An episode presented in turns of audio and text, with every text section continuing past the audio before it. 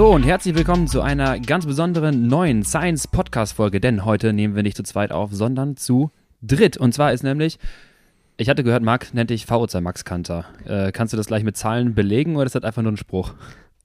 ja, das ist eigentlich mehr oder weniger ein Spruch. Ähm, aber ja, ich glaube, mein V2 Max ist auch nicht so niedrig. Okay, wir sprechen gleich darüber. Lennart sitzt auch mit am äh, Start hier im Raum.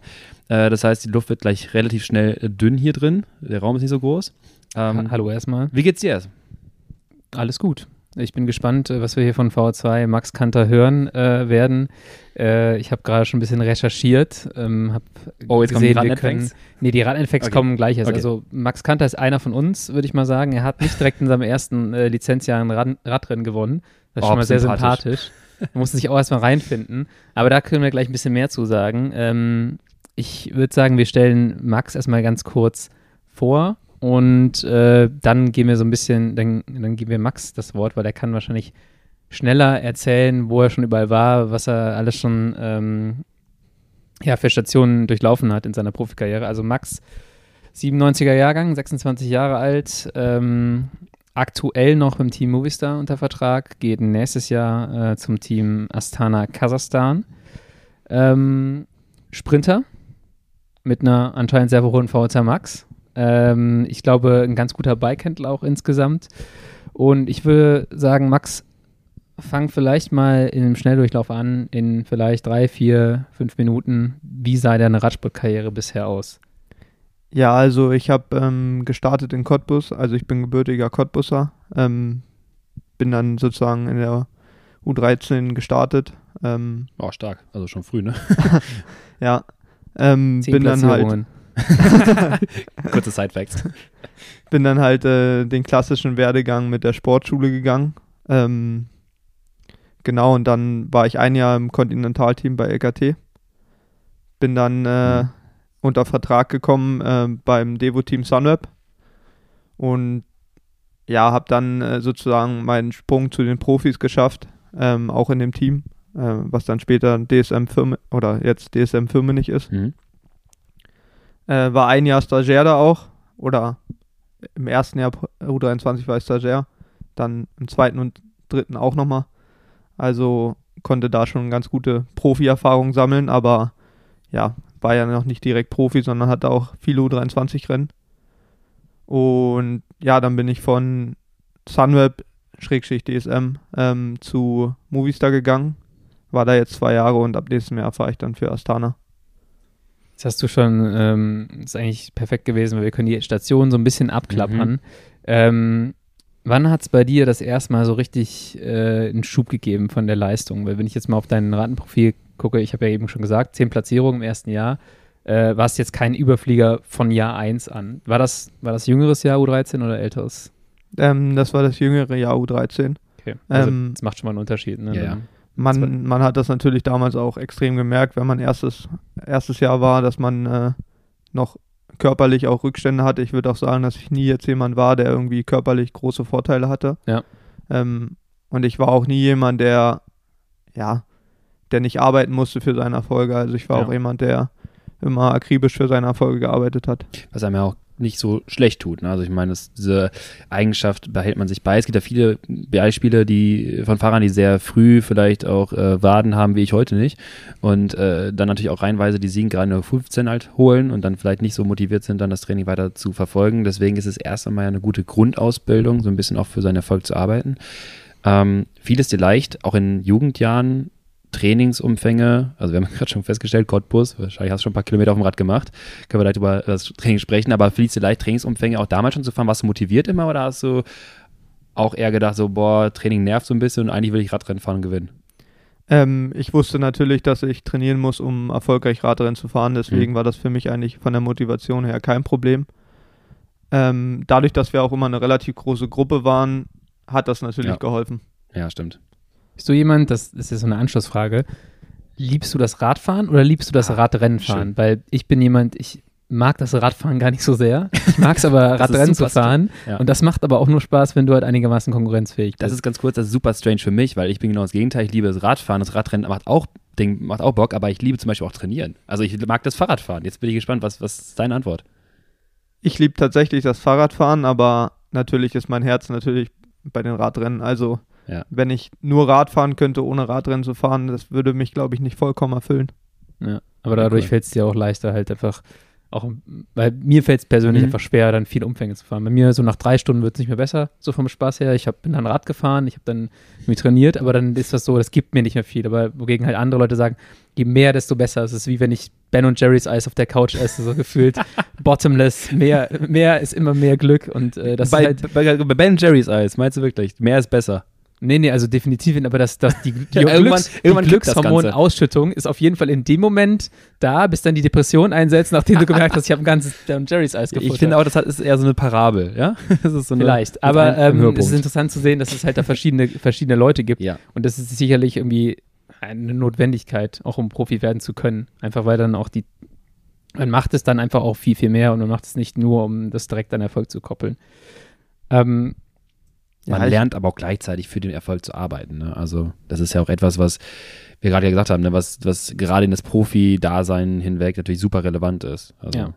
Cottbus, so wie viel? 1000 Kilometer in den ersten Jahren ja. Ja, das hat sich natürlich über die Jahre immer mehr gesteigert. Ähm, ja. Viele, viele ruhige Grundlagenkilometer. Ähm, die Intensität war dann teilweise auch hauptsächlich bei mir durch die Bahn gekommen. Ich ja. hatte mhm. halt ähm, war sozusagen immer auf der Straße und Bahn unterwegs. Ähm, auch bei beiden Disziplinen ziemlich erfolgreich. Und ich denke, die Bahn hat mir halt damals auch viele, viel taktisch geholfen, einfach ja. um zu positionieren und zu wissen, okay, wann muss ich jetzt investieren, um in der richtigen Position zu sein. Mhm. Ich glaube, dass man dadurch halt ja auch ein bisschen schlauer Radrennen fährt. Distanzen abzuschätzen, äh, positionieren, wann fahre ich vor, also das, wenn ich jetzt nachher reflektiere, ich bin ja ein paar Bahnen gefahren und wenig erfolgreich, würde ich behaupten. Äh, und weiß auch, wenn ich nachher reflektiere und überlege, ich habe mir viel zu wenig Gedanken gemacht damals, wie man dann zu, zu, zu Positionen kommt oder zum guten Sprint kommt. Das war immer so ein bisschen, ich war eher Beifahrer des ganzen Rennens. Und wenn du dir mal Gedanken machst, halt, wie du gerade sagtest, ähm, dass man das sogar lernt und versteht, okay, ne, jetzt ein Schub nach vorne, jetzt kriege ich eine richtige Position, das ist ja nachher etwas, was für einen Sprint ja unerlässlich ist. Ja, total. Also ich merke auch immer mehr, dass äh, die Sprints halt auch jetzt im Profibereich immer schneller werden mhm. und die Positionen eigentlich umso wichtiger. Spannend, ja. Ähm, und wie, wie viel man investieren muss, um in die Position reinzukommen, das ist auch extrem mhm. wichtig. Und ja, da werden wir später nochmal bestimmt drüber sprechen, aber die Teamunterstützung ist natürlich da essentiell. Ja, das ist auf jeden Fall ein wichtiges äh, Thema für später noch. Ähm, ich will nochmal auf die, auf die Jahre zurückkommen, die Anfangsjahre, weil ich finde es total interessant zu sehen, wie der Verlauf auch ist. Du bist stets im, im älteren Jahr natürlich besser gewesen als im jüngeren Jahr, also in der U15, U17. Aber du merkst auch, dass du von jedem Zweierblock in den Jahren auch immer einen Schritt nach vorne gemacht hast. Also du warst in den, in den jüngeren Jahren, also U15, U17, würde ich sagen, hast du dich an die nationale Spitze rangetastet, oder? Und dann so ab dem, ab der U19, also ab den Junioren warst du halt dann auf einmal auch ja, international konkurrenzfähig, oder? Genau, also ich habe hab mich wirklich nach und nach äh, ja, entwickelt, würde ich sagen. Ähm, ich glaube auch, dass irgendwann der körperliche Vorteil von anderen ähm, geringer wurde ja. und ich dann aufgeholt habe und äh, ja, dann halt auch taktisch in gewissem Maße schlauer war als andere und dadurch halt dann auch ja. die Erfolge hatte. Ja. Hat so ein bisschen wie bei dir, nur dass Max halt irgendwie Schub bekommen hat. Ja, dass Max halt einfach dann so sich weiterentwickelt hat. Also, ich meine, das ist ein super wichtiger Punkt, das predigen wir in dem Podcast immer wieder. Du darfst halt eigentlich nicht zu stark sein, weil nur dann, wenn du, wenn du auch irgendwie, sagen wir mal, auf die Fresse bekommst im Rennen, dann merkst du so, das möchte ich nicht mehr, wie kann ich das verändern? Und die schnellere Anpassung hast du nun mal, äh, wenn du halt ein paar Sachen umstellst im Rennen, schlauer fährst und sowas, da kannst du halt schnelle, große Schritte machen. Ähm, und deswegen finde ich es immer super gut, wenn, wenn Fahrer nicht von Anfang an dahin kommen und äh, also bei einem Rennen halt automatisch mitfahren können, sondern dass die erstmal merken müssen, so, oh, mit den Sachen, die ich habe, muss ich irgendwie schlau haushalten. Mhm.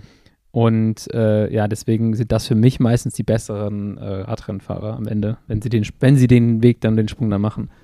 Hast du ähm, in deiner Nachwuchslaufbahn, sei es jetzt U17, U19, dann auch U23 später, hast du irgendwo so einen Punkt gehabt, wo du gemerkt hast, okay, krass, jetzt habe ich hier eine richtig ordentliche Leistungsentwicklung gemacht, so einen Leistungssprung, äh, sei es jetzt einmal auf kompetitiver Ebene, sei es vielleicht auch einfach nur in Watt gemessen an der Schwelle oder im Sprint, hast du irgendwo einen Punkt gehabt, wo du sagst, jetzt ist der Moment Level up?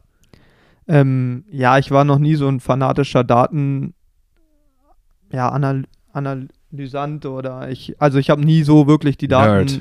ja, Nerd, ähm, in den jungen Jahren so, so ja, krass angeschaut. Mhm. Ich habe eigentlich versucht, ähm, wirklich auf mein Körpergefühl auch oft zu hören und habe halt da auch irgendwann gemerkt, okay, das geht immer mehr in die richtige Richtung mhm. und ich hatte eigentlich relativ früh gemerkt, dass ich Profi werden will. Also dieses Ziel hatte ich halt schon seitdem ich eigentlich U13 war, mhm. wenn ich ehrlich bin. Ähm, aber ja, sicher sein kann man sich nie. Ähm. Ist halt Hattest du vom Gefühl her irgendwo so einen Punkt gehabt, wo du merktest, jetzt spiele ich in der ersten Liga mit, sei es also in meiner Konkurrenz direkten quasi? Ja, als die ersten internationalen Erfolge kamen in der ja. U19, äh, habe ich dann schon gemerkt, okay, das kann in die richtige Richtung gehen. Ja. Und dann bei LKT hatte ich ja auch ziemlich viele internationale gute Resultate. Mhm. Und dann kam ja auch relativ schnell das Angebot vom, zum Devo-Team. Ja, ja, cool. Seit wann fährst du mit Powermeter? Ähm, seit dem ersten Jahr U23. Oh, krass. Das heißt, du hast da auch gar keine Juniorendaten etc. Du bist viel da auch komplett nach Gefühl, vielleicht Puls? Ja, ja Puls. Also Pulsmesser hatten wir halt, aber sonst gar nichts. Also ja. keine Powermeter-Daten, nicht. Wüsstest du da ungefähr so grob, was du so an Trainingsinhalten gemacht hast? Wir haben gerade schon gesagt, ne, ähm, dass das äh, Cottbus-Training, Internat, viel Umfänge in der Gruppe, klar, äh, vor allem im Winter. Ähm, aber wenn du gesagt hast, okay, irgendwie um 19 international, die ersten Rennen, wo ich vorne mit reingefahren bin, kannst du reflektieren, hast du irgendwas anders gemacht im Training oder war das einfach so ein Prozess, der da irgendwann kam? Ähm, ich glaube tatsächlich, das war ein Prozess, der irgendwann mhm. kam. Ähm, wie ich schon meinte, ich glaube, dass das Körperliche irgendwann der ausschlaggebende Punkt war, dass ich halt ja vielleicht nicht immer der Allerstärkste war in den ersten Jahren und dann aber körperlich irgendwann aufgeholt habe oder ja, extrem aufgeholt habe. Und dadurch konnte ich halt die größten Sprünge machen. Ja, okay, cool. Ich finde es eigentlich, früher war ich so nicht der größte Fan des, in Anführungsstrichen, Osttraining, was man immer den Cottbussern nachgesagt hat. Ja. Jetzt mittlerweile sage ich, oh, diese ruhigen Grundlagenkilometer und vor allem das Volumen ist halt, wenn man wirklich Profi werden möchte, ist es schon eine sehr, sehr gute Basis.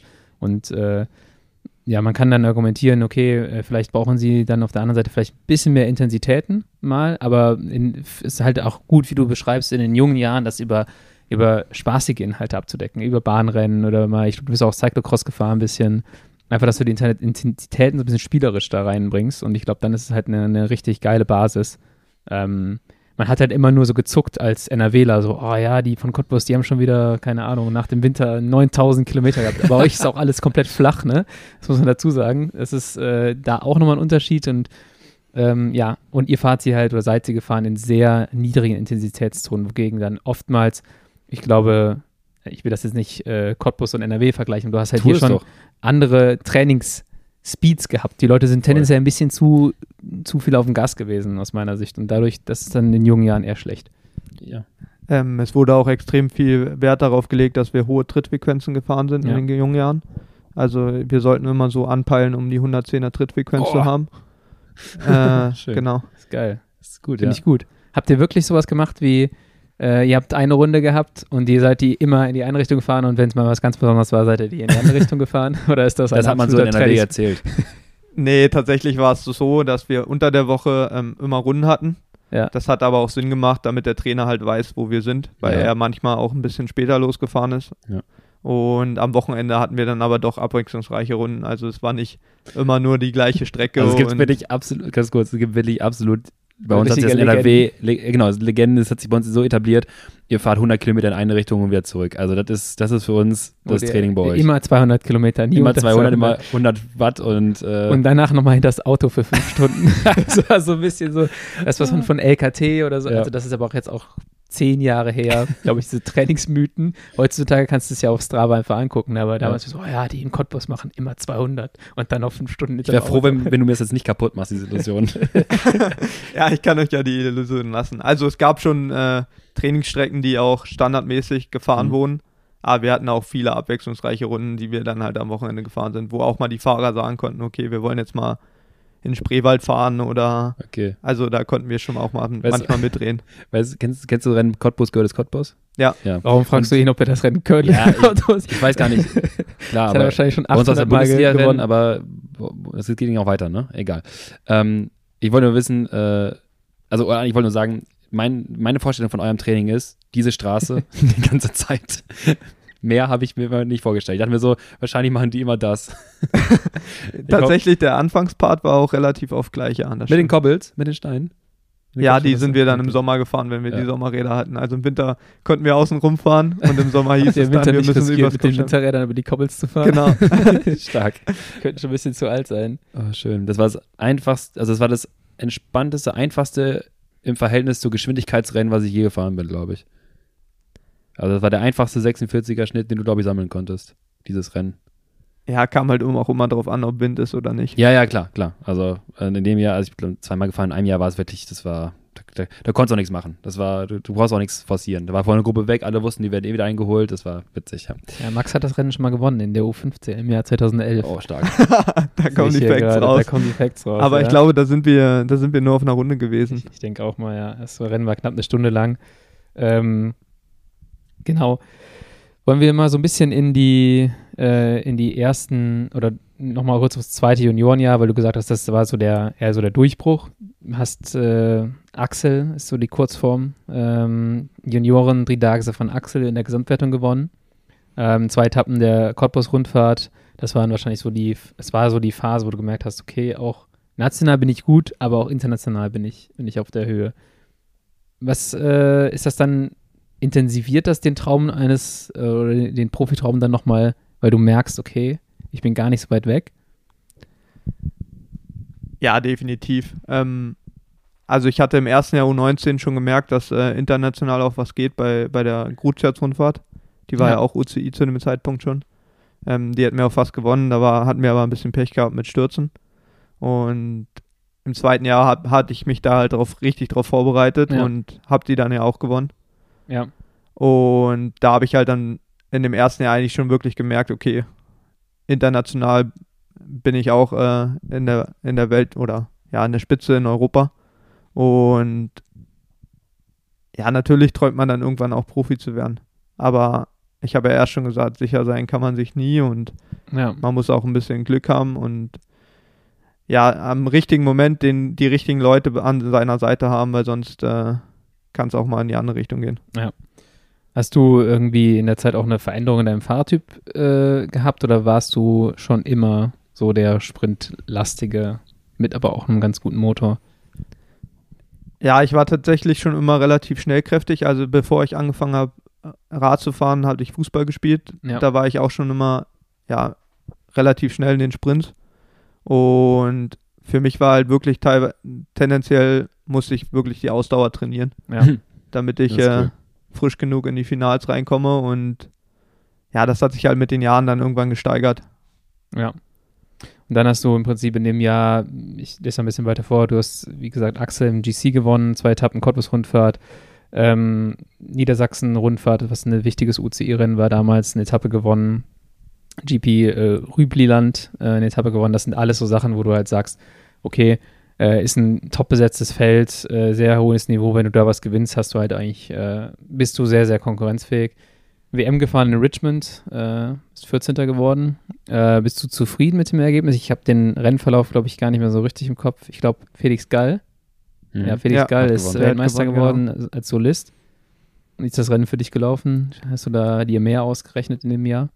Ähm, ja, also die, wir hatten ja auch eine gewisse Teamtaktik und ich war halt so als Sprinter geplant oder ja. Backup-Sprinter geplant. Ähm, wir hatten auch welche Fahrer wie Martin Salmon, die offensiver fahren sollten. Der wurde ja auch am Ende Fünfter, glaube ich. Ja. ja.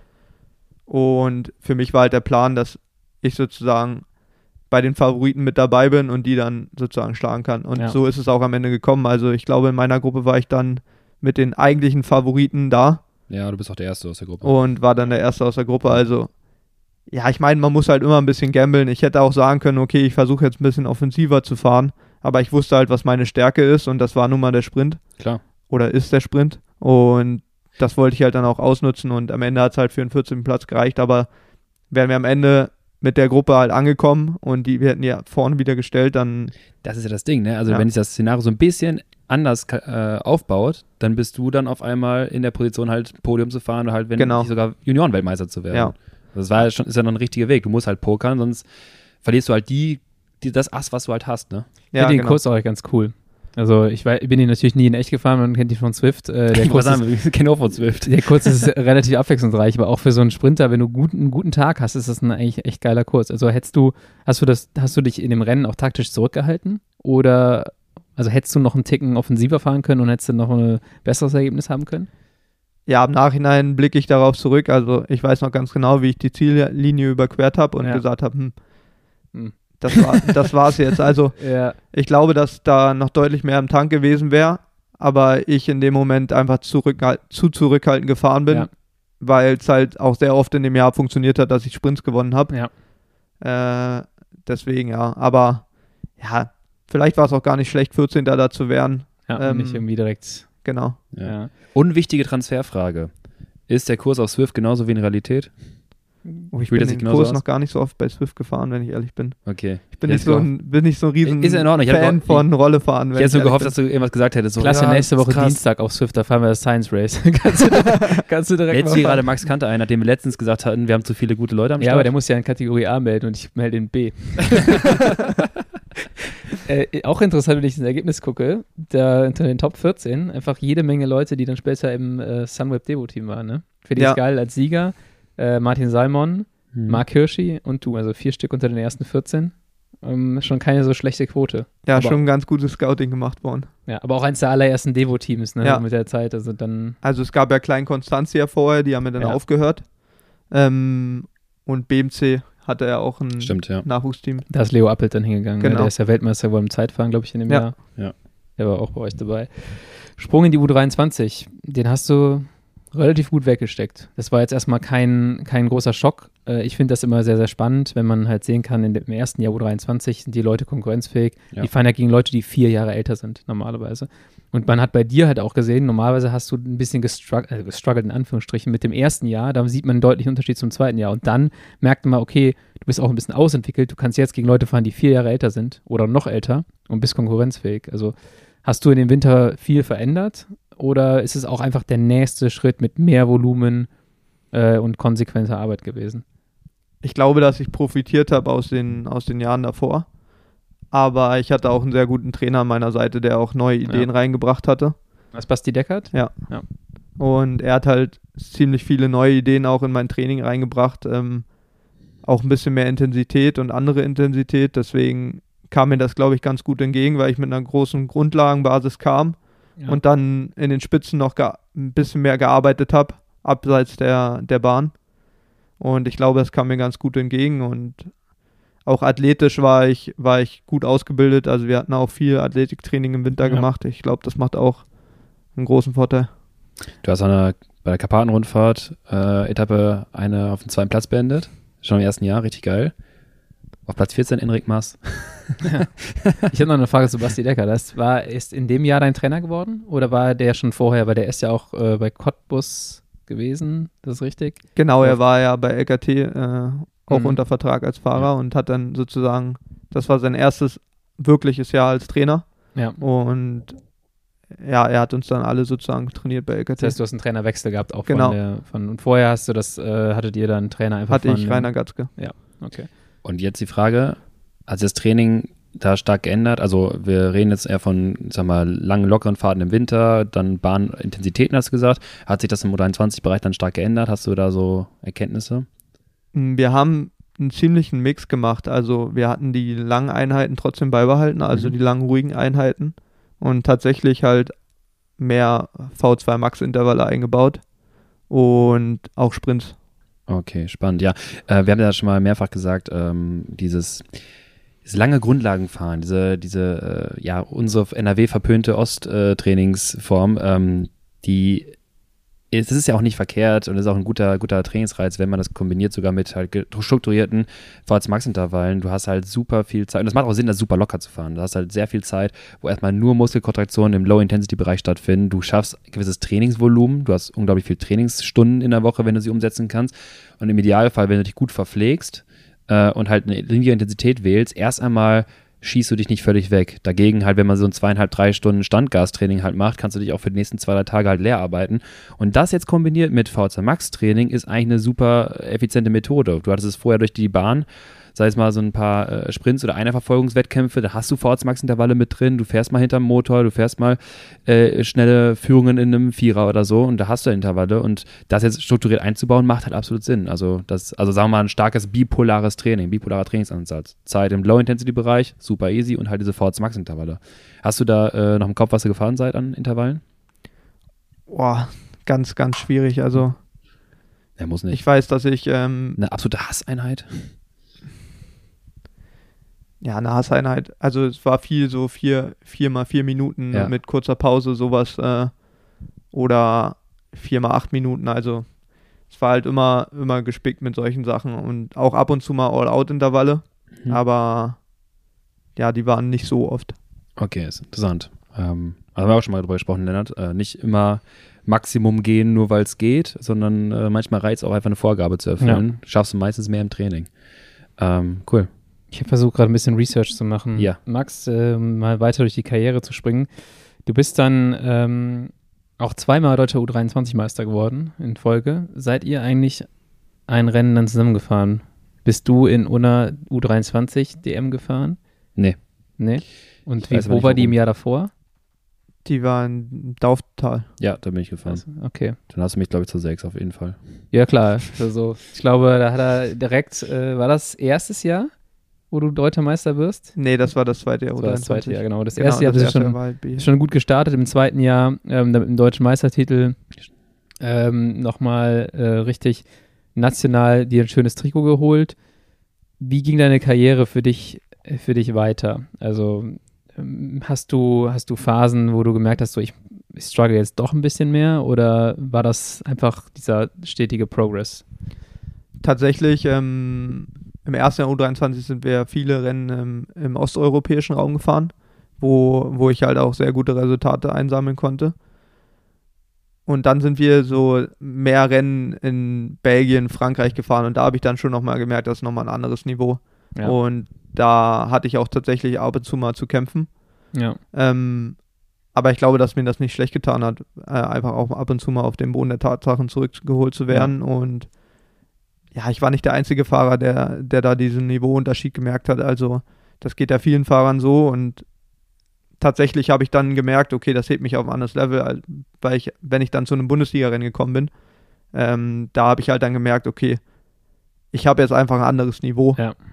Und ja, so deswegen plus, bin ich da sehr dankbar. Plus so ein angelerntes Skillset aus dem internationalen Bereich, was du dann in einer etwas konzentrierteren, etwas, ich sag mal, ja, geringeren Konkurrenz, weil international ist meistens immer natürlich stärker, in einer geringen Konkurrenz dann dieses Skillset anwenden kannst mit schlau positionieren, wie fahre ich einen Sprint. Das ist natürlich dann halt eigentlich ganz geil, wenn man auf nationalem Level dann fahren kann. Ja, und du musst halt auch, also das, was du sagst, auf den Boden der Tatsachen da mhm. zurückkommst, dann kommst du wieder in diese Phase rein, die du das letzte Mal vielleicht vor Ewigkeiten hattest, dass du auf jeden Fall nicht einfach an der Reihe vorbeifahren könntest. Und dann fängst du wieder an mit einem Lernprozess. Genau. Auf, auf einem anderen Level. Und das ist, glaube ich, extrem entscheidend. Ich so. glaube, das ist extrem wichtig, dass man gerade im Nachwuchsbereich Rennen hat, wo man performen kann. Ja. Und auch Rennen hat, wo man, wo man wirklich mal lernen muss, schlau zu fahren und ja. nicht mit seinen Körnern einfach immer raus, rausschmeißen, rausschmeißen, sondern mhm. wirklich gezielt die Körner einsetzen muss. Okay, wann fahre ich nach vorne? Wo fahre ich nach vorne? Wie ja. fahre ich richtig auf der Kante? Ähm, wie muss ich positioniert sein, wenn es in den Berg reingeht? Ja. Das ist ja dann super, wenn man das ein bisschen spielen kann zwischen nationalen Event mit Bundesliga, damit man auch nicht verliert, okay, wie ist dieses Gefühl, um Siege zu fahren genau. so, und dann todesnervös wird, wenn man auf einmal wieder in der Situation steckt. Und dann ähm, war das damals, also das war ja dein erstes Jahr bei Sunweb im Devo-Team, auch sicherlich eine sehr gute Balance. Du warst jetzt auch nicht chancenlos, würde ich mal sagen, bei den internationalen Rennen. Also ich schaue jetzt hier mal rein. 18. Äh, Flandern-Rundfahrt U23 im zweiten Jahr ist sehr solide. Sogar bei äh, Lüttich, Bastian Lüttich 32. ist auch nicht so schlecht. Das ist ja auch äh, ein räudig schweres Rennen. Mhm. Ähm, und dann gegen Ende der Saison hat man halt aber nochmal gesehen, glaube ich, dass du nochmal einen kleinen Schritt gegangen bist. So die Rennen Paritur, Paritur U23 als siebter und das WM-Rennen in, äh, in Bergen als siebter. Kurz nach deinem äh, Stagiaireinsatz im World Tour Team bei der Tour of Denmark. Ähm, hast du das in dem Jahr auch nochmal wahrgenommen, dass du von März bis, sagen wir mal, September dann irgendwo da nochmal eine Anpassung hattest? Ja, definitiv. Also ich habe dann gemerkt, wie wie man die Lorbeeren eigentlich erntet von den ersten Rennen. Ja. Gerade äh, die ersten Rennen äh, in Belgien. wie man, wie man die Lorbeeren halt in der zweiten Saisonhälfte geerntet hat. Ja. Ähm, Saison 2018 war dann deine letzte Saison, glaube ich, ähm, im Devo-Bereich bei, bei Sunweb. Ähm, ja, da bist du, bist du dann da angekommen, so in der, in der U23-Weltspitze, würde ich sagen. Du bist, glaube ich, Zweiter geworden mit Flandern. Ähm, war das ein Sprint oder war da, da war einer vorne raus, ne? Solo? Genau, es war einer vorne raus, Solo. Ähm, den haben wir dann halt nicht mehr gestellt bekommen und ich habe dann den Sprint aus unserer Gruppe gewonnen. Ja, und dann äh, ging es eigentlich weiter mit den wichtigen Nations Cup, Nation Cup Rennen, äh, ZLM Tour, ähm, bei der Tour de Bretagne warst du vorne mit dabei. All das, was du halt gerade beschrieben hast, diese eher räudigen belgischen Klassikerrennen, die ein bisschen schwerer sind. Und die finde ich auch aus meiner Sicht sagen, ey, das ist nicht nur ein reiner Sprinter, sondern du kannst auch so ein bisschen, äh, hast so ein Klassikerpotenzial, weil die Rennen vorher sind einfach übel schwer. Ja, oder halt so ein Runde von Over Ice, da bist du Dritter geworden. Das ist auch so ein Rennen, was geprägt ist meist von Windkante, dass du da gut positionierst, schlau fährst. Da kannst du einfach nicht nur mit der Brechstange fahren. Das bringt dir nicht, nicht weit.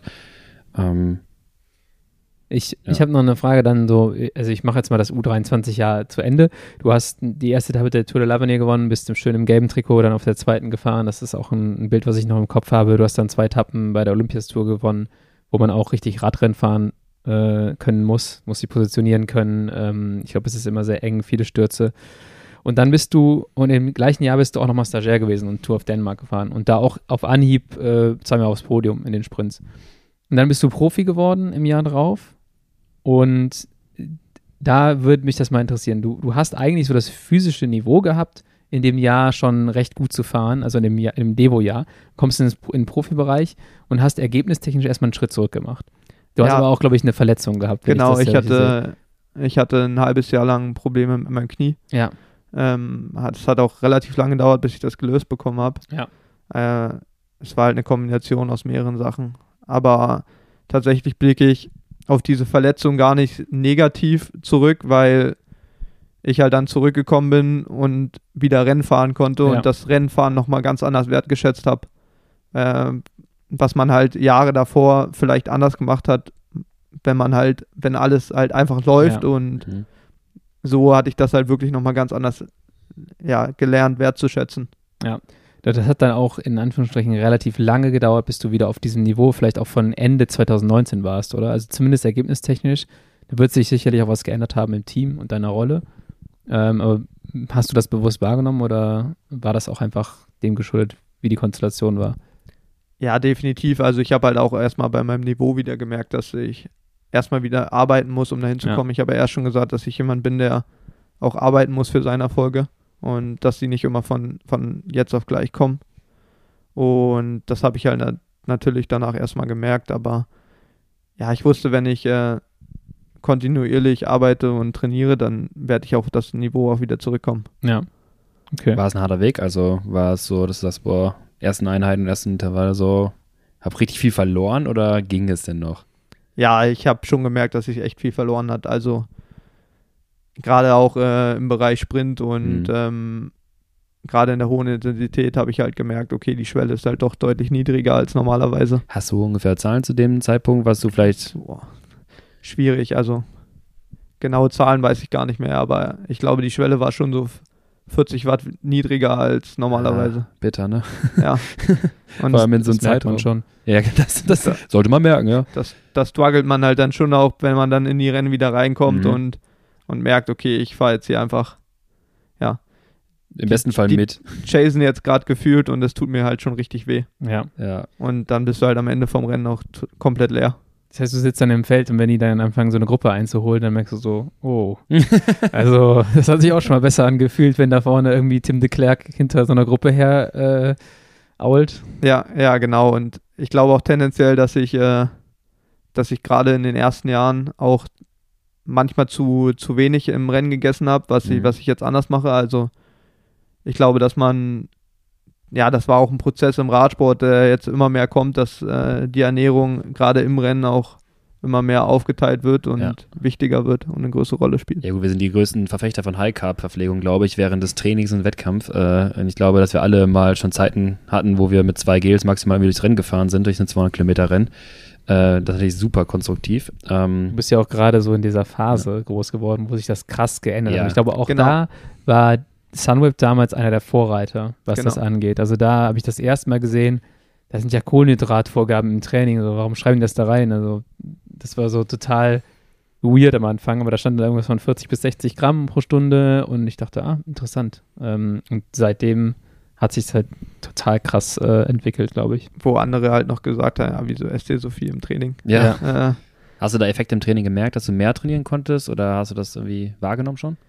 Ja, tatsächlich und auch muskulär nochmal ja. einen Sprung gemacht habe. Also, dass man halt weniger katabol gearbeitet hat. Äh, Leute, at, at alle hier, ne? Also ist ja wirklich so. Das ist, glaube ich, auch, ich glaube, wir haben in der Vergangenheit super viel so zwei Schritte vorgemacht und wieder anderthalb zurück, wenn du einfach dich zu schlecht verpflegst, weil du eigentlich damit beschäftigt bist, deine Ressourcen wieder aufzufüllen. Ja, und ich glaube, ja, jeder ambitionierte Rennradfahrer weiß, wie sich ein Hungerass anfühlt. Nur, dass man halt viele negative Folgen davon hat, äh, ja. Man kann ich sich mein, auch ja. das Gefühl reinarbeiten oder reintrainieren, dass du den Hunger hast oder unter Zucker nicht mehr so wahrnimmst. Also wenn dann Leute sagen, ja, ich kann fünf Stunden ohne irgendwas fahren, das kann schon irgendwo sein, richtig ist es nicht und äh, du verbrauchst trotzdem die Kohlenhydrate, nur weil du es so nicht mehr merkst, ist das, heißt das nicht, dass du nicht leer bist. Ich genau. habe das irgendwann gemerkt, als ich mich mal so richtig geisteskrank in so einen Hungerast gefahren habe und ich war am nächsten Tag aufs Rad und dachte so, Alter, was geht? Meine Beine sind, waren so zerstört und ich ja. dachte, woher? Und ich habe das, glaube ich, da gar nicht so richtig äh, miteinander verknüpfen können. Aber jetzt irgendwann denke ich mir so, ja, Junge, also vollkommen, vollkommen klar. Also da hast du gerade den halben Muskel äh, verstoffwechselt in der letzten Stunde. Den halben Bastus. ich hatte, ja, warte mal, der, der, war doch, vorhin war doch ein Die Muskel. Hose hat auf einmal geschlabbert. Aber es war ja Geil so, abgezerrt. Da, genau, richtig gezerrt, richtig Gewicht gemacht auch mit dem Training. Stark, und ja. Dann, äh, Weil ganze Wasser auch weg war und am nächsten Tag, Ich kam gar nicht mehr klar. Und jetzt rückblickend denkst du dir so, ja, was hast du für eine Scheiße da gemacht? Und ich ja. glaube, das geht vielen so. Und ich glaube, da hast du einen riesen Vorteil gehabt, auch früh in einem Team zu sein, was darauf achtet. Und DSM ist auch immer noch dafür bekannt, glaube ich, innovativ zu sein. Ähm, da, da, scheiden sich dann die Geister manchmal, inwiefern man das überziehen kann, aber ich glaube grundsätzlich schon ein sehr wissenschaftlich arbeitendes Team, ähm, wo du dann sehr viel hast auch mitnehmen können. Hast du da eigentlich guten Support so erfahren? Also im Sinne von, dass du gesagt hast, ey, nach so die Nachwuchsforderung auch im Devo-Team und so, dass da wirklich auch den Leuten Zeit gegeben wurde, sich zu entwickeln und dass ihr da ein gutes Umfeld hattet? War das ja, definitiv. Also Sebastian, Sebastian Deckert ist ja mhm. damals mhm. dann auch in das Devo-Team gekommen, deswegen hatte ich halt auch schon einen guten Ansprechpartner, ja. ähm, wo ich wusste, was ich habe. Und auch von, vom Bereich Nutrition und allgemein Material, das war alles äh, schon auf dem höchsten Niveau und ja, das hat man natürlich gemerkt. Also, dass das nochmal eine andere, andere Liga ist. Mhm. Ich habe lustigerweise vor drei Tagen nochmal ein schönes Foto gesehen äh, von einem äh, FIFA-Turnier im Devo-Teamhaus in Düren, wo, glaube ich, du auch drauf bist. Irgendwo habe ich dieses Foto Stimmt, in meinen Handyfotos gefunden Haus, ne? und dann sind so zwei Playstations gewesen und dann war die ganze Truppe, die damals wirklich in Kreuzau, war das Kreuzau oder war das Düren? Düren, in Düren war das. Düren äh, ein Teamhaus hatte, bevor es dann nach Deventer ging. Also ja. War auch eine gute Zeit? Ja, es war schon eine super schöne Zeit und ich hatte ja auch äh, die ganze Zeit in Düren gewohnt zu dem Zeitpunkt ja. ähm, mit drei anderen Fahrern. Ja. Und ja, ich misse die Zeit nicht, äh, beziehungsweise ich, ich schaue auf die Zeit sehr gerne zurück, ja. weil mir das extrem gut tat, auch äh, gerade in dem Alter Teamkollegen zu haben und ja. man sich gegenseitig unterstützen konnte und auch in gewissem Maß challengen konnte, auch ab und zu im Training, was ja auch gar nicht so unwichtig ist, meiner Meinung nach. Das war schon eine krasse Truppe, muss man sagen. Also ich, äh, ich glaube, dem, dem, im Jahr, wo du warst im ersten, das ist der Felix Gall, äh, Nils Eckhoff, äh, dich, Jano Mobach, äh, Marc Hirschi, Florian äh, Stork, Florian Stork, Joris Nieuwenhaus. Nieuwenhaus, genau, fährt immer noch Crossrennen. Also es war schon. Ja, und aus, aus, aus, dem Grund hast du rund um Kreuzau, Niedegen, Maria Wald auch keine Chance mehr auf jegliche Segmente. Also das ist ja kompletter Bullshit gewesen in den Jahren. ja, es cool. ist schwierig. ähm, gut, bevor wir jetzt hier so einen viel zu chronologischen Podcast draus machen, du hast eben auch schon mal das Thema Sprintvorbereitung angesprochen. Ähm, lass uns noch mal kurz auf das Training eingehen, was den Unterschied zwischen deiner World Tour Zeit bei DSM und Movistar vielleicht. Ähm, ich glaube, da gibt es unterschiedliche Ansätze, auch sehr kulturell geprägt aus der Trainingshistorie. Was hat sich verändert? Tatsächlich bei DSM war mein Training mehr polarisiert, mhm. Also höhere Intensität und dafür ähm, auch lange ruhige Einheiten. Ja das hat sich beim Movistar ein bisschen geändert. Also ich habe dann auch angefangen, ein bisschen mehr in der mittleren Zone zu arbeiten, was meinen Augen nicht immer schlecht ist, aber nur in einem gewissen Maß. Ja, ja zumindest ist, als Sprinter. Du, ja, und du kannst es auch gar nicht, ähm, also kannst auch gar nicht verteufeln als negativ bewerten, wenn es eine gewissen, gewisse Zielstellung halt dient. Und äh, manchmal ist es genau der richtige Schlüssel. Also hast, was hast du für Schritte gemerkt, als du da das Training so umgestellt hast? Was war so dass ich tendenziell frischer in die Sprints reinkomme. Interessant, ne? Ja, sehr interessant. Ähm, also, dass ich halt am Ende einfach noch mehr im Tank hatte. Mhm. Ich habe aber auch festgestellt, wenn man es zu sehr ausreizt, dass man auch mal schnell in ein gewisses Maß Übertraining kommen kann. Mhm. Also man sollte damit halt wirklich aufpassen, dass man ja das in nicht zu hohen Umfängen macht. Weißt du noch deine Mediointensität ungefähr? Ähm, bei welcher Wattzahl? Ja. Ja, so 320. Ja, 320 ist halt auch noch eine.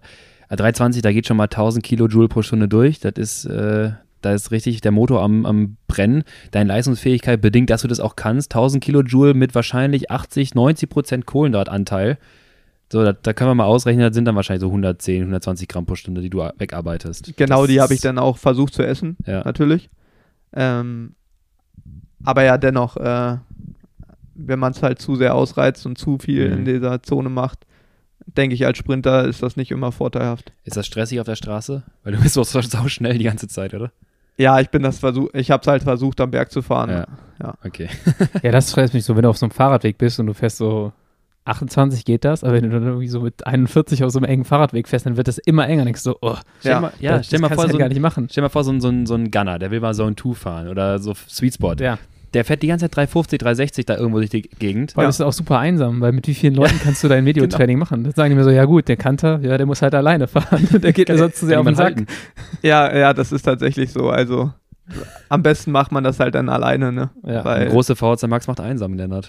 ja, das stimmt. Deswegen haben wir sie nicht. Ich habe aber eine Frage, weil du sagst, du kommst frisch an die Sprints. Ist dir das aber dann auch in den Jahren mal passiert, dass du dann da in einer guten Position um die Kurve gefahren bist und sagst, anschnallen, jetzt geht's los und dann so, also richtig viel Peak kommt aber auch nicht Aufstehen, mehr. hinsetzen. Ja, das habe ich dann auch gemerkt. das also, ist dieser Trade-off. Ne? Man, man muss da wirklich die Balance finden bei einem Sprinter, denke ich. Äh, dass man ja, dass man das nicht zu sehr ausreizt mit, mhm. der, mit der mittleren Zone. Ja. Nehmen wir uns mal Weil, ganz ja, äh, ich, du darfst gleich nochmal sagen, ich will es ganz kurz einmal ähm, aufschlüsseln. Nehmen wir uns mal einmal ganz kurz mit von der Intensität und vom Gefühl her. Wenn du, sag mal, die letzten Kilometer Richtung Sprint, du bist, wo willst du, auf welcher Position willst du sein? Es kommt ganz darauf an, wie der Sprint ist. Hast jetzt, jetzt hast du es auch mal bekommen, dieses kommt drauf an in deinem. Okay. Wenn ich ihn was frage, so nach wissenschaftlichen Sachen, ja, kommt drauf an. Ne? Ja, dann sag doch mal eine Antwort. Ist ja auch vollkommen richtig. Ja, so. hat, er, hat er recht. okay, sag mal, du hast. Also, es ist ganz ja. abhängig von, von, wie der Sprint aufgebaut ist. Vielleicht ein. Vielleicht, ja, Wir können ja ein Szenario. Ähm, dann mach du mal ein Szenario. Ähm, sagen, wir, sagen wir mal, okay, da ist eine Linkskurve 300 Meter vorm Ziel. Oh ja, unangenehm, ja. Ich denke, dass der wichtigste Punkt bei dem Sprint ist, dass man in der Posi ist, wenn es links rum geht. Und da willst du wo sein? Du willst nicht auf 1 fahren. Na, von 1 noch nicht, weil das wäre ein bisschen ja. zu weit vorne. Also ich würde sagen, dass man schon am Posi 4 sein muss. Posi 4. Letzte Kilometer, wo bist du ungefähr dann? Bist du schon gestresst? Bist du weiter vorne oder sagst du, ich komme mit Schub vielleicht? Es kommt darauf an, wie breit die Straße ist. Sagen ja, wir mal. Straße ist breit. Straße ist breit? Ja. Dann würde ich versuchen, so spät wie möglich zu kommen, aber es ist halt, das ist halt auch abhängig von hm. Wie viele Teamkollegen hast du an ja, deiner Seite? Ähm, sagen wir mal, du hast einen Leadout-Fahrer, dann versuchst du den Leadout-Fahrer so lang wie möglich zu schonen hm. und dann wirklich, dass er dich sozusagen in Posi 4 bei der Kurve absetzen kann. Okay. Wenn wir auf diesen Kilometer gehen, sagen wir mal, da geht es geradeaus, dann haben wir Linkskurve. Was ist das ungefähr für eine Intensität in dem Moment? Sind wir da schon, du willst ja nicht All-Out fahren, du willst noch keinen Sprint fahren, aber was, was, wie kann man sich das vorstellen? Wo sind wir da? du fängst eigentlich an, so viel Windschatten noch wie möglich zu haben mhm. und versuchst halt dann im letzten Moment so spät wie möglich eigentlich mit deinem Anfahrer, sag ich mal, rauszukommen. Ja. Und dann bist du schon im Bereich von 600, 700 Watt, würde ich sagen. Immer Im Sitzen. Wieder, ja, ja. Und dann bei wieder 60, 65 km/h. Ja, wahrscheinlich dann auch im, im, Anfang natürlich immer wieder wechselhaft. Ne? Du genau. hast Windschatten, dann musst du mal nicht treten, dann haust du ja mit 700 Watt rein. Genau. Kriegst du das gut gesteuert, dass du auch da nochmal kontrollieren kannst im Sinne von, okay, ich darf mir die Beine jetzt nicht zu sehr anschießen, ich muss noch einen Sprint fahren, dass du das so, so dosiert wie möglich hinkriegst? Oder ist das schon eher so, okay, ich muss jetzt hier eigentlich nur gucken, dass ich auf Posi bleibe, aber ich habe da nicht mehr viel Handlungsspielraum? Ich denke, dass am wichtigsten ist, dass du dann in dem Moment, wenn es um die Kurve geht, an der Posi bist. Mhm. Es ist natürlich gar nicht so einfach, weil jeder in ja. der Posi sein will. Ja. Ähm, und da muss man halt dann schauen, dass man eventuell auch mal einen kurzen Peak vor der Kurve halt ausnutzt. Ja. Okay, du kommst auf Posi 4 um die Kurve, du fühlst dich gut, es sieht geil aus. Jetzt, Max steht auf, tritt an. Was steht für eine Wattzahl auf dem, auf dem Barometer? Kommt drauf an, ne? So Sunweb-Zeiten oder Movistar-Zeiten. Das ist so die Frage, die ich sowieso hatte, ohne absolute Zahlen zu nennen. Ja. Wie groß war die Differenz zwischen dem Medium Max und dem, dem polarisierten Max? Dem Polarized Max. Ja, das kommt ganz auf die Form drauf an. Also das Schöne am Sprint ist, dass man, dass man relativ schnell auch wieder dran arbeiten kann. Mhm. Also, also bei, ich habe bei mir festgestellt, dass wenn ich wirklich dann Sprints auch mal trainiere, dass das relativ schnell auch wieder anschlägt und wieder ja. in die richtigen Bereiche kommt. Aber wo wäre der, wenn du jetzt sagst, ey, du hast ja einen Unterschied festgestellt, in welchem Bereich ist diese beziffern? So, sagen wir mal auf, auf eine Sekunde oder vielleicht auch fünf Sekunden, in welchen Bereichen. Wie groß der Unterschied Ja, war? kannst du das abschätzen? Das ist natürlich super schwierig, aber ich glaube, kann schon signifikant sein, oder? Es kann sehr signifikant sein. Also ich hatte Schwankungen tatsächlich um 400 Watt im Peak. Ja. Das ist halt das, das ist sehr viel. Da jetzt eine Anschlussfrage, soll Sprinter. lieber der, lieber. Der lange oder der? Nein, lieber so um die Kurve kommen und sagen, ich bin schon total durch, äh, bei guter Posi oder um die Kurve kommen und dann aber nicht mehr den Peak haben. Also was ist dir lieber? So, in, ich meine, in einigen Fällen geht das dann noch gerade so gut, wenn es vorher leicht genug war, dass du um die Kurve fährst und dann noch ein bisschen was übrig hast und dann deinen Peak richtig zünden kannst. Oder du hast halt immer die Sicherheit, ich komme immer um die Kurve, mir geht es eigentlich immer noch einigermaßen gut. Im schlimmsten Fall bleibe ich auf der Posi hängen. ja, was, was ist dir denn lieber so? Ich denke tatsächlich, heutzutage ist es wirklich am wichtigsten, die Posi zu haben. Ach, krass, ja. Ja. Also, also quasi der Sprint schon für die Posi eigentlich. Ja, ich glaube, dass sich der Radsport dahin entwickelt. Hm. Ja, aber dahingehend ist es ja dann auch eigentlich vielleicht tendenziell wichtiger, die Tempohärte zu haben, um sich auf diese Posi bringen zu können. Dann wäre schon wieder weniger Peak, sondern mehr Dauersprintleistung wieder interessanter, ne? Genau, und da spielt halt auch der Team-Support eine große Rolle. Ja, klar. Ja. Trainierst du das eigentlich äh, im Training bewusst, zum Beispiel aus einer azidotischen Situation, also quasi einer VHC Max Hit-Intervall-Situation, dann nochmal einen Sprint aufzufahren? Macht man das? Macht ihr das? Ja, das trainieren wir. Also unangenehm, oder? Sehr, das, sehr unangenehm. Das stelle ich mir richtig ekelhaft vor. Das tut richtig weh und äh, aber es ist extrem wichtig. Hast, also, du, ja, hast du eine Beispieleinheit, die du äh, droppen kannst? Also so ungefähre Dauer, was fährt man da? Ja, drei bis vier Minuten. Ja. Ähm, vielleicht einen Ticken unterhalb der Schwelle, mhm. vielleicht mhm. an der Schwelle. Ähm, und dann halt 10, 15 Sekunden. Voll Sprint. drauf, ja, ja. ja, okay. Ich hatte auch mal so richtig geile Einheiten, die ich mal gefahren bin. Diese sogenannten Siegerintervalle. Oh ja, von, von 30 Sekunden, genau 30 Sekunden äh, 200% FDP. Genau. Dann drei Minuten Schwelle? Äh, Schwelle, aber man ist natürlich immer drüber gefahren, weil man Klar. dann gedacht so, oh, ich kann ja ein bisschen drüber fahren. Dann am Ende ja. so ein Sprint von 10, 10 Sekunden, Sekunden, wo du dachtest so, Alter. Aber mit der Vorgabe, das fand ich so witzig, weil es absolut gar keinen Sinn ergibt, mit der Vorgabe mindestens 300 Prozent des, äh, der Schwellenleistung als Peak zu treten. So, ey, was ist denn das für eine Vorgabe? Also, als würde ich mich da zurückhalten, ja, Nummer eins, und äh, keine Ahnung, gehen wir dort mal in andere Richtungen äh, mit höheren Schwellenwerten. Einige Leute kriegen das gar nicht hin. Ja, eben. so, so, ein Dieselmonster kriegt das überhaupt nicht hin, 300 Prozent. Aber es kann natürlich dazu führen, dass du sagst, in dem Zwischenbereich in der Mitte fahre ich jetzt nicht unbedingt 105 Prozent FDP. Ja, das macht Sondern 100 Prozent FDP, wie es halt ein vernünftiger Mensch machen sollte. Das macht halt auch kein Mensch. Aber Deswegen das war so eine richtig groß. räudige Einheit, fand ich, wo du dann gemerkt hast, jo, wenn du dich anschießt, dann da loszusprinten, da hast du zwei Holzbeine dranhängen, da ja. passiert gar nichts mehr.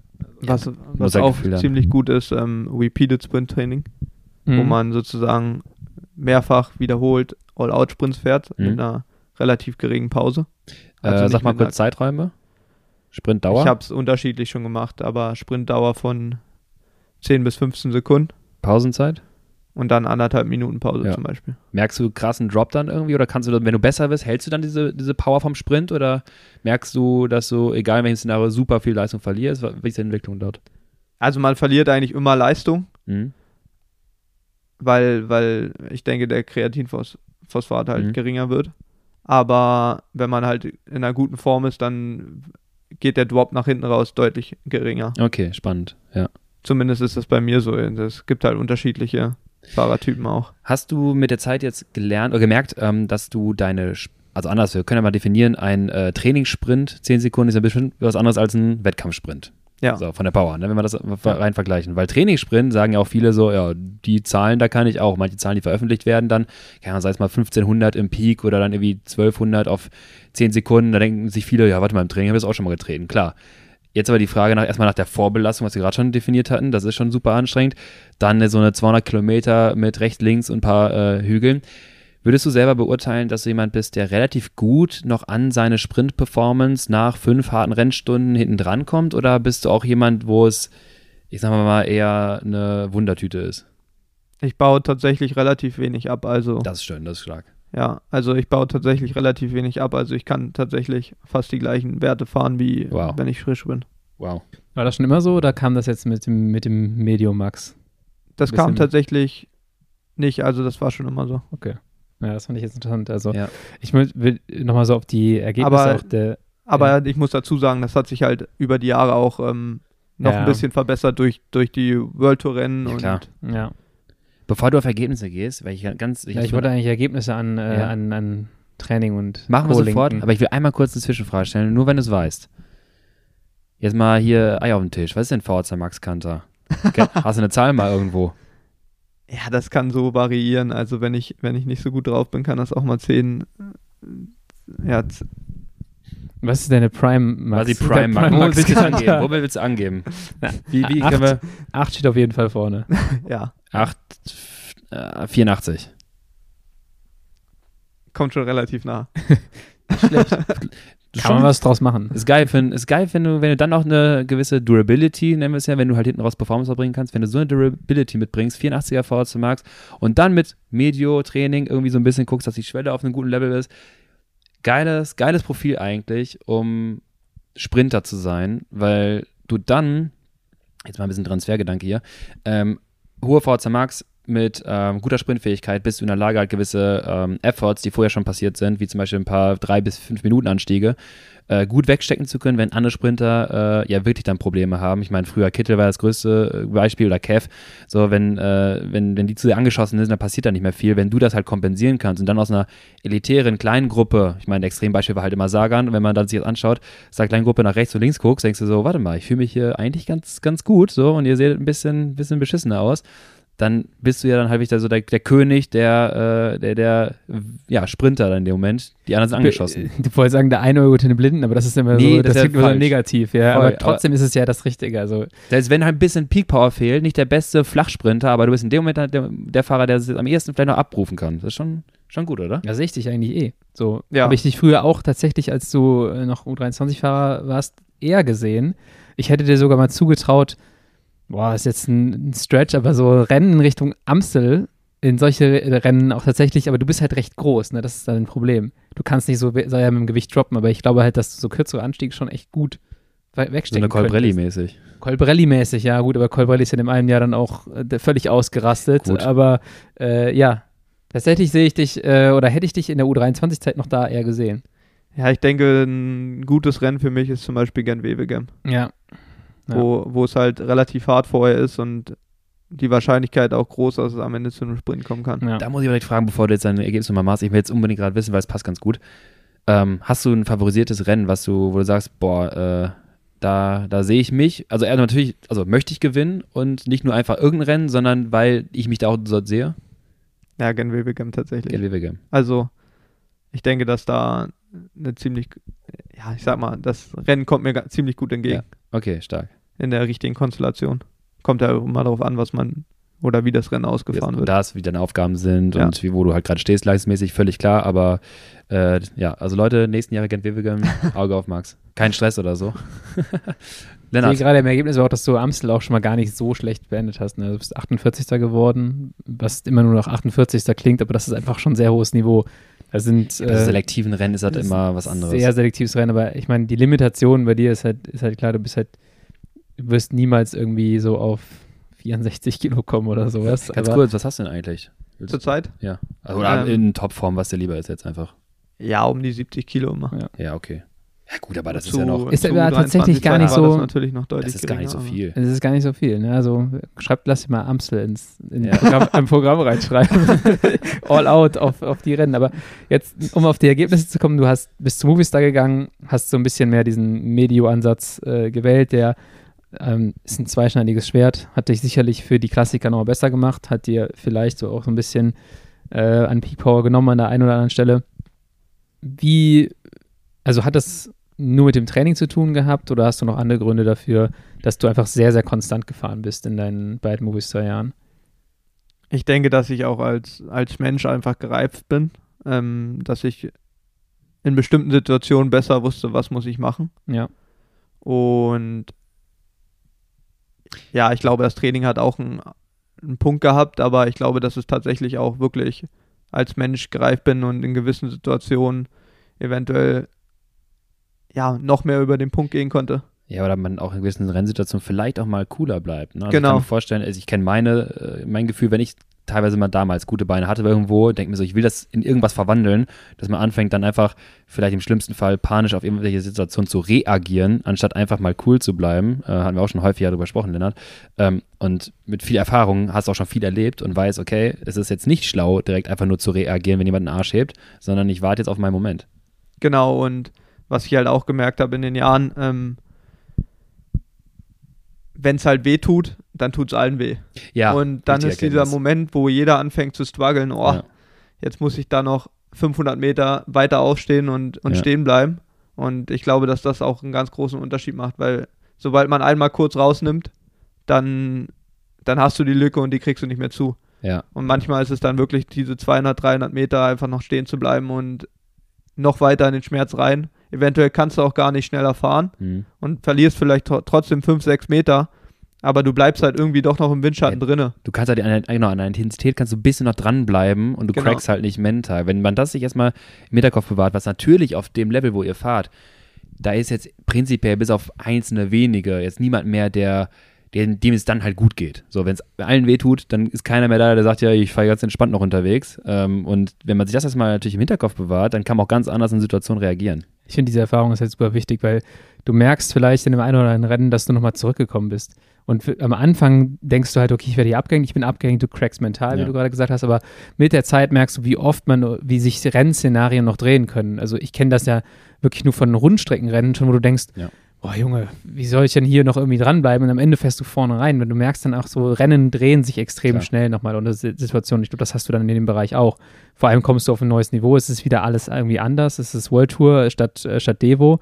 Und da musst du halt auch nochmal den, den Schritt gehen. Und ich glaube, nach, nach drei Jahren sieht man dann auch, dass der, dass der halt gegangen wurde dann in dem, in dem Bereich. Was jetzt super interessant ist. Und ich glaube, du warst dann einer der konstantesten Fahrer im, im letzten Jahr. War letztes Jahr, letztes Jahr war Aufstiegsjahr oder Auf- und Abstiegsjahr, oder? Das hat Movistar sicherlich auch äh, gefeiert. Ja, total. Also hast. ich glaube, sie haben das schon echt wertgeschätzt, dass ich da so konstant war und Max ja, dass man, uns. dass, dass, man auf äh, meine Leistung zählen konnte. Hol die Punkte. Ja. Mm, jetzt, wir haben gerade schon ein bisschen über diesen Trade-off mit Peak Power und ähm, ja, Durability gesprochen. Ähm, wie siehst du dich als Sprinter so in den nächsten Jahren? Also ich glaube, es gibt einfach Leute, die auf natürliche Art und Weise noch so einen Ticken schneller sind. Ne? Wie sieht der Sprint, Sprinter Max Kanter aus? Und was kann der und was kann der vielleicht nicht? Und weshalb fährt er welche Rennen? Ja, wir warten mal ab, aber ich will mich in den nächsten Jahren schon auf die Sprints fokussieren. Und ich glaube, dass ich da auch noch nicht alles ausgereizt habe in den letzten Jahren. Mhm. Und okay. ich schon noch einen Ticken schneller werden kann. Okay. Bleibst du und der hügelfeste Sprinter? Werden wir sehen. Ich cool. äh, Nächstes Mal, wenn ich glaube, der dass, ist, wiegt er 85 Kilo. ich, ich glaube, dass ähm, auch in den jetzt, letzten Jahren vielleicht ab und zu im Finale ein bisschen der Support gefehlt hat. Mhm. Ja. Wo ich halt dann doch mehr investieren musste als andere Sprinter, ähm, bevor es dann zum eigentlichen Sprint kam. Und ich glaube, dass das halt auch heutzutage extrem wichtig ist. Ja, ja. Wenn wir jetzt einmal schon bei der Perspektive sind, ähm, großer Wechsel steht an. Du wechselst das Team. Ähm, wie, wie sieht das nächste Jahr aus? Hast du da schon Vorstellungen? Gibt es da schon vielleicht Informationen? Was, äh, was, was kannst du erwarten auch vom Team? Ja, das Team hat mich ja geholt als Sprinter. Mhm. Ähm, logischerweise weiß ja jeder, dass Kev noch da ist. Ja. Und er hat natürlich das Ziel, bei der Tour de France die eine Etappe noch zu gewinnen. Ja. Aber natürlich soll ich, soll ich äh, auch Punkte sammeln fürs Team, was extrem wichtig wird. Und ich will mich als Sprinter an der World Tour noch mehr beweisen mhm. und natürlich auch Siege feiern. Okay. Du hast äh, Rüdiger Selig als Anfahrer noch bekommen. Ist ein bisschen für dich auch abgestellt als Anfahrer, ne? Ja. Wer wird noch zu deinen Leuten Der gehören? war mal mein Madison-Partner. Hm? Der war mal mein Madison-Partner ja. für ein Rennen bei Deutschen. In meinem ersten Elite-Jahr kam mein Trainer an, hier, ich habe einen Fahrer für dich, du brauchst noch irgendwie einen Partner? Ich so, ja, ja, Rüdiger Selig. Ich so, was? Nee. Ich, ich hoffe, äh, ich hoffe, du hast gewonnen und wenn nicht, dann hoffe ich, dass Max mehr gewinnt in der Kombination als, als du. Rudi kam einfach so zum Bahnrennen. Ich muss sagen, der war halt nicht so trainiert, glaube ich, auf dem Gang und so ich glaube, der, der, hat mehr gestruggelt als ich irgendwie. Der war, also an dem Tag war er nicht so richtig fit, aber als er mich reingeworfen hat, Junge, der hat mich fast vom Fahrrad gezogen. das darf man natürlich nicht in so einem World Tour Sprint, leider. ja, ist echt so. Wenn ja. der den Slingshot geben würde, ich sag's dir. Aber wen hast du noch in deinem, in deinem Zug? Also, Case Bowl bleibt der bei Kev eher oder hat sich das ein bisschen geändert, dadurch, dass Michael Mirko jetzt eher für Kev zuständig ist? Ja, ich glaube, dass da auch ab und zu mal ein ähm, bisschen Mix ge geben wird. Aber Rudi soll auf jeden Fall mit mir bei vielen Rennen am Start stehen. Und ich glaube, dass das extrem wichtig ist, dass wir da eine Routine reinbekommen. Mhm. Und da muss man mal schauen, wer, wer noch davor ist. Ja. Kennt Aber es gibt ja einige Optionen. Also es gibt ja einige schnelle Männer. Ballerini ist noch dazugekommen. Genau. Glaube ich. Äh, kennt, kennt ihr euch schon gut, Rudi? Und also. Ja, wir kennen uns jetzt immer besser. Also mit den Jahren ähm, ja. haben wir auch immer mehr mit dem Rennen miteinander gesprochen. Äh, wir waren noch nie zusammen Teamkollegen. Ja, ja. Aber wir werden auf jeden Fall auch mal zusammen trainieren jetzt im Winter, dass wir, dass wir da eine richtige Beziehung aufbauen in dem Sinn. Ja, schon irgendwo. Ich meine, das klingt jetzt, äh, klingt jetzt so ein bisschen strange, aber es, genauso ist es ja, wie die, wie die Beziehung mit Sieberg und Greipel. Aber es ist ja wirklich das, diese Vertrauen. Du weißt, weißt ja dann, wie er fährt und kannst dich entsprechend halt von ihm durchguiden lassen. Ganz kurz, ähm, muss man genau das, diese Abläufe im Training immer wieder üben oder ist es etwas, was im Rennen nur passiert, weil diese Dynamik immer anders ist? Ich glaube, dass wir mittlerweile beide unsere Erfahrungen gemacht haben und mhm. Rudi hat ja auch in den letzten Jahren äh, sehr erfolgreich Sprints angefahren mhm. und dass er da die Ahnung hat. Ja. Und für mich ist einfach wichtig, dass ich ihm halt 100% vertraue und dann auch bei seinem Hinterrad dranbleiben kann. Ja, ja. Und das wird halt, das wird halt extrem wichtig, woran wir arbeiten müssen. Dass, äh, dass das Vertrauen halt 100% da ist und dass wir ich denke, die Chemie an sich stimmt schon ganz gut. Ja. Und ja, ich meine, das ist schwer zu trainieren. Ja, eben, weil die Dynamik ist immer anders, ne? Genau, und der Stressfaktor ist halt auch nicht immer da im Training. Ja. Wie, wie will man das trainieren? Also ja. Im, Perfekte im Landstraße halt geradeaus hast du nicht. Ja. Findest du diese Sprinttrainings eigentlich sinnvoll? Ich habe das letztes Jahr gesehen, dass es, also machen viele Teams ja da in Altea. Ähm, denke mir halt auch immer so, ja gut, jetzt fährst du dich ja gerade aus mit deinen Leuten, niemand äh, knallt in euch rein, äh, du musst um keine Position kämpfen.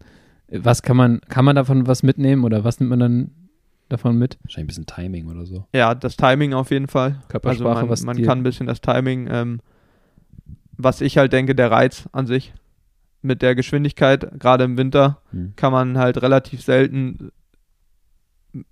auf offener Straße halt so hm. schnell fahren. Ja. Und dann hat man halt wirklich auch die Geschwindigkeit, die man auch im Rennen fährt im ja. Leadout. Ich glaube, dass der Reiz halt extrem wichtig ist auch. Ja. Äh, ganz kurz noch rennpraktische Frage. Äh, Kommunikation zwischen Sprinter und Anfahrer, äh, auch bei, bei dir jetzt in der Vergangenheit, ist da viel? Also geht da viel? Ist es eher, jeder weiß schon, was er tut? Ich meine, die Situation ändert sich, du musst ja vielleicht Anweisungen geben. Wie ist das? Ich glaube, dass ich in den letzten Jahren tatsächlich ein bisschen ruhiger geworden bin. Mhm. Und dass das halt auch einen großen, großen Impact darauf hat, wie frisch man in den Sprint reinkommt. Sagst du dem dann äh, schneller, langsamer, rechts raus? Ja, wenn es halt notwendig ist, gibt es halt ähm, so bestimmte Sachen wie Left, Right, ja. Go, äh, Wait. Okay, aber Prinzip oder, oder die Namen halt. Ja. Tatsächlich, die Namen funktionieren auch immer ziemlich gut, weil es ja an sich so, so laut schon ja, im Feld ist. Und alle rufen Left, Right, Go. Die, genau. Die Dinger sind standardisiert. Left, Right, Go, das sprecht ihr vorher ab. Das spricht man vorher ab, was was für Kommandos gegeben werden. Ja. Äh, genau. Jetzt mal, aber wer hat denn überhaupt in dem Team den Job für dich? Also du hast ja schon den Teamsport angesprochen, das war sicherlich ideal, auch einfach weil das Team auf was anderes ausgerichtet war. Aber wer war bei dir im letzten Jahr dann jemand, der für dich zuständig war bei Movistar? Ja, das war halt ein bisschen schade, dass äh, das immer ein bisschen gewechselt hat bei mir. und dass ich halt da nie so eine richtige Routine reinbekommen konnte. Ja. Und dadurch halt auch ab und zu mal alleine auf mich gestellt war im Sprint.